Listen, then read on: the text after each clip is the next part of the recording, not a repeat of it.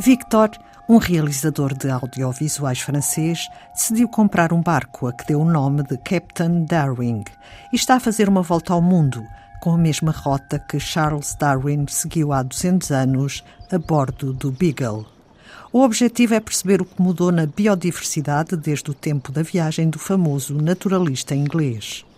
Nesta viagem exploratória, o capitão Victor convida cientistas que são especialistas dos mesmos tópicos que Darwin estudou em cada local por onde passou. Eduardo Sampaio, biólogo e investigador da Faculdade de Ciências da Universidade de Lisboa e do Instituto Max Planck, foi o cientista convidado para estudar polvos nas ilhas desertas de Cabo Verde. Eu aterrei na ilha de São Vicente e encontramos lá, na cidade de Mindelo, Uh, e depois zarpámos para as ilhas desertas, e uma delas era a Ilha de Santa Luzia e a outra uh, foi o Ilhéu Raso. Eduardo Sampaio observou polvos em habitats pristinos destas ilhas de Cabo Verde, uma espécie que Charles Darwin também havia estudado quando ali esteve. O Darwin, quando esteve nas ilhas, ele reparou nas poças, uh, nas poças de maré, não é? Portanto, no intertidal, ele reparou no, nos polvos e nos choques e ficou maravilhado na altura com a sua capacidade de mudar de cor e as suas técnicas de defesa. Eles conseguem injetar água e mandar contra uma pessoa ou um animal, conseguem mudar de cor e camuflar-se com, com o ambiente e ele criou alguns espécimes por causa disso. Ficou fascinado com a biologia deles, basicamente. E nós queríamos basicamente aprofundar um pouco mais do que nós conhecemos da história natural dos povos e daí tínhamos ido para as ilhas desertas e usamos meios que o Darwin não tinha na altura, nomeadamente tanques de mergulho que nos permite estar muito mais tempo debaixo d'água do que seria permitido a um naturalista no século XIX. E aí, pronto, basicamente o que queríamos fazer é fazer observações do comportamento natural dos povos, em termos de caça e de defesa, mas infelizmente, quando chegamos lá, percebemos que era a época de acasalamento dos povos. E durante a época de acasalamento, eles normalmente ficam muito dentro dos, das suas tocas, por assim dizer, dos seus, dos seus buracos. E então adotamos outra estratégia que foi, em vez de andarmos a mergulhar e a procurar por uh, polvos fora das, das tocas a caçar ou a ter interações com predadores, o que fizemos foi colocamos câmaras estacionárias à frente das tocas dos povos e observamos as interações enquanto nós não estávamos lá, entre machos e fêmeas e acasalamentos. Também fizeram uma experiência com espelhos?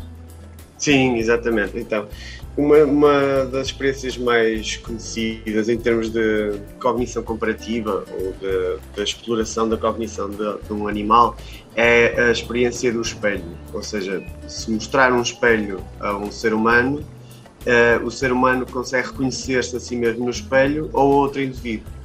E isto é um precursor para a consciência ou para termos consciência de nós mesmos, é? para entendermos que a nossa se virmos a nossa imagem noutro sítio, conseguimos perceber que somos nós. E nós queremos perceber, em última fase, se os povos são capazes de fazer isso também. Mas antes disso, tínhamos que saber se eles conseguiam responder sequer a espelhos. Uh, então o que nós fizemos foi colocamos espelhos à frente dessas tocas onde os povos estavam, estavam, lá, uh, estavam povos a acasalar ou não. E quando eles estavam isolados, colocamos o espelho e fizemos filmagens a partir daí. E conseguimos perceber que realmente os povos veem outro indivíduo no espelho. Se estão a ver a, ele mesmo, a eles mesmos ou não, ainda é uma questão em aberto, mas conseguem pelo menos reconhecer que é outro povo no espelho. A arquitetura neural dos polvos é especial, explica Eduardo Sampaio. A nossa arquitetura neural é centralizada e a maior parte dos vertebrados é descentralizada, ou seja, nós temos uma grande parte dos nossos neurónios, um grande número dos nossos neurónios está no, no sistema nervoso central e depois temos uh, menos neurónios no sistema nervoso periférico. Uh, os polvos, pelo contrário, têm dois terços dos seus neurónios fora do cérebro, fora, portanto, fora do sistema nervoso central, e, na verdade, apenas um décimo dos seus neurónios estão uh, localizados no seu cérebro principal, por assim dizer. Ou seja, quase o mesmo número que está no cérebro principal está em cada braço. O que quer dizer que cada braço tem uma grande autonomia para fazer certas funções. Por exemplo, quando eles estão a caçar, o cérebro principal basicamente indica o vetor de direção, não é? ou seja, a direção principal, e cada braço vai um bocado independentemente procurando comida, até que um dos braços consegue encontrar comida, porque eles têm uh, sensores quimioreceptores como a nossa língua, basicamente era como se, como se tivéssemos oito línguas à procura de comida, Uh, e a, a, partir do momento que um braço encontra comida, manda esse sinal ao cérebro principal e o cérebro principal basicamente redirige todos os braços para aquele impulso de forma a, a caçarem a presa. É uma arquitetura que nós chamamos descentralizada e hierarquizada. Uma independência que não, nós não temos. Num documentário intitulado My Octopus Teacher, acessível na Netflix, os povos parecem conseguir estabelecer relações com humanos. É, é assim, eu acho que aquilo está claramente antropomorfizado, não é?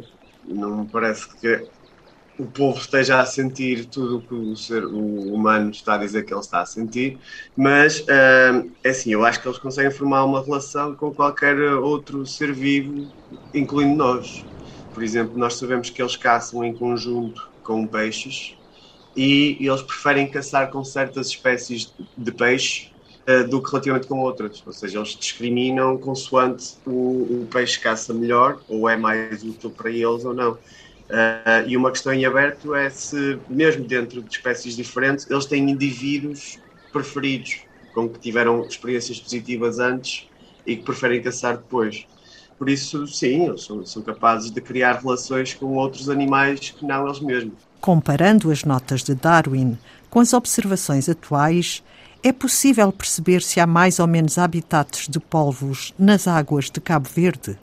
Darwin, quando chegou às ilhas de Cabo Verde, ele descreveu basicamente aquilo como um barren, ou seja, umas, umas ilhas desertas, desprovidas de vida, não é? Porque um clima extremamente tropical, mas sem umidade, ou seja, com a terra basicamente queimada, muita pouca vegetação, muitos poucos animais.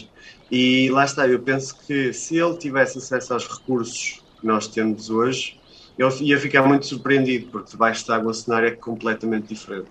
Uh, existe muita vida e depois é muito interessante porque é um habitat que está entre os trópicos e, e os sistemas temperados e então existe ali uma fusão de espécies uh, muito interessante que cria um habitat muito dinâmico e complexo. Quanto ao número de povos, acho que é um bocado complicado quantificar por causa disso. Por exemplo, ali nas ilhas desertas são zonas protegidas, por isso a maior parte do habitat está em, em bom estado, está em excelente estado.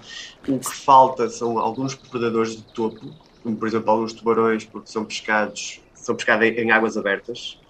Uh, mas isso não, ou seja, isso até beneficia um pouco os povos é? porque os, assim os povos, se não têm esses predadores, conseguem procriar mais e, e, aumentar o seu número. Claro que isso também desequilibra o ecossistema, no fim, mas para os povos especificamente não é mau. Os resultados desta expedição à volta do mundo vão ser divulgados de diversas maneiras.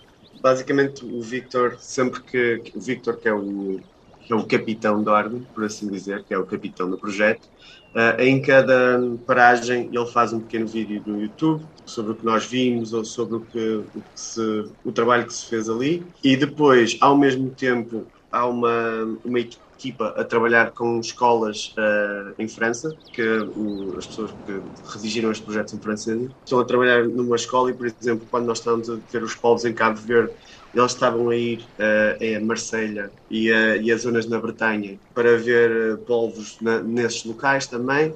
E basicamente estudar, estudando em paralelo. E basicamente é, é, um bocado por aí, é ver, é fazer a disseminação da ciência, disseminação da biodiversidade e conservação da natureza e se entretanto encontramos alguns resultados científicos interessantes, publicar em revistas científicas também. A revista Science publicou recentemente uma carta de Eduardo Sampaio sobre uma das aventuras vividas durante parte desta viagem à volta do mundo. Antena 2 Ciência regressa na próxima segunda-feira. Passe uma boa semana.